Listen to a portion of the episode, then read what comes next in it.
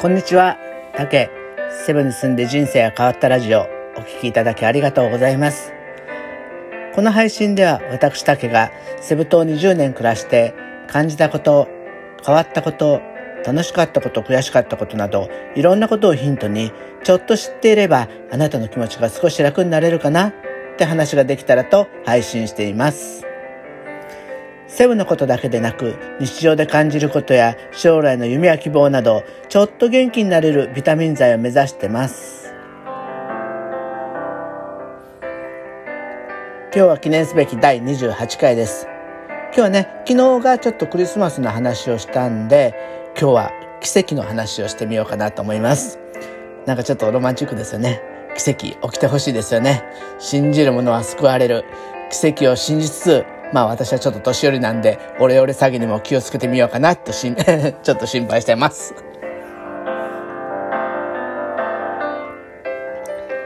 奇跡って言っても、まあなんていうかな、その本当の奇跡が起きたっていうんじゃなくて、あの、セブの人が信じてるっていうことなんですね。それは何かっていうと、セブ島に行くと本当にたくさんに目にする、えー、なんていうかな、キリストがちっちゃい頃、幼少の頃の像、サント人形像っていうのがいろんなとこに飾ってあるんですよ。お店の軒先もあったり、お家の中に飾ってあったりとかするんですけど、それは何かっていうと、前ね、あの、マゼランの話をちょっと、あの、前の回でしたと思うんですけど、えー、実はそのマゼランが、えー、ポルトガルからあの持ってきたキリストが幼少の頃の像を、その洗礼式、キリスト教を布教するときに、セブンに住んでいた王様と女王様にギフトとしてあげた像、それがサントニーニョ像なんですね。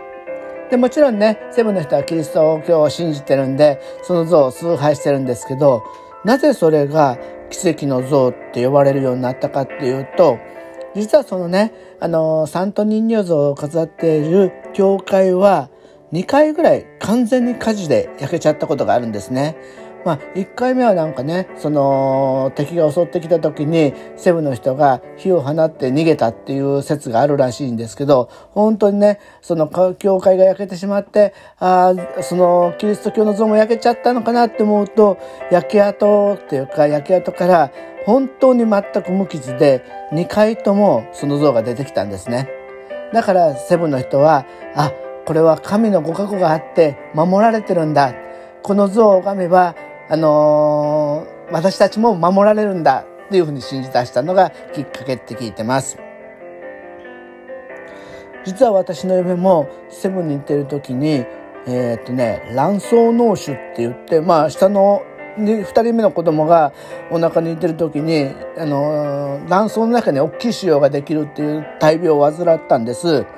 その時に嫁がやっぱり手術をしないといけない。しかも妊娠安定期の5ヶ月ぐらいの時に手術をしない、しないといけないって、えー、病院の先生に聞いて、一番最初に私にお願いされたことが、やっぱり手術は怖いから、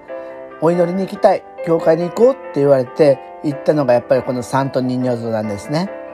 そのある教会、そこが入ってる教会です。そして、このサント人形像が飾ってある、えー、ところの前に来て、本当に一生懸命お祈りしてました。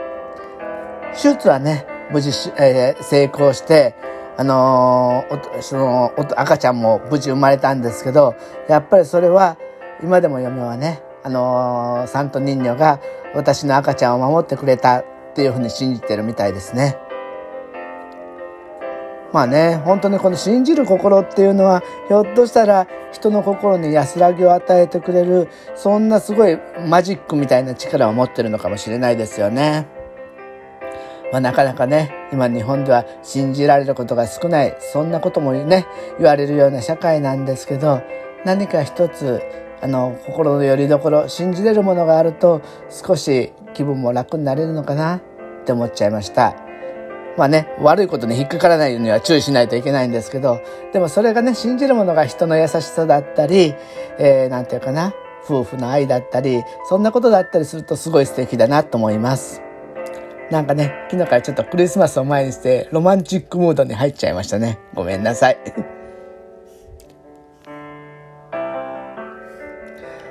ちなみにね、このセブンのと、あのサントニーニが飾ってある教会のすぐ横には、マゼランが初めて洗礼式をした時に建てた十字架もあって、すごい観光スポットになってるんですよ。ぜひね、セブンに行けるようになったら、訪ねてみてください。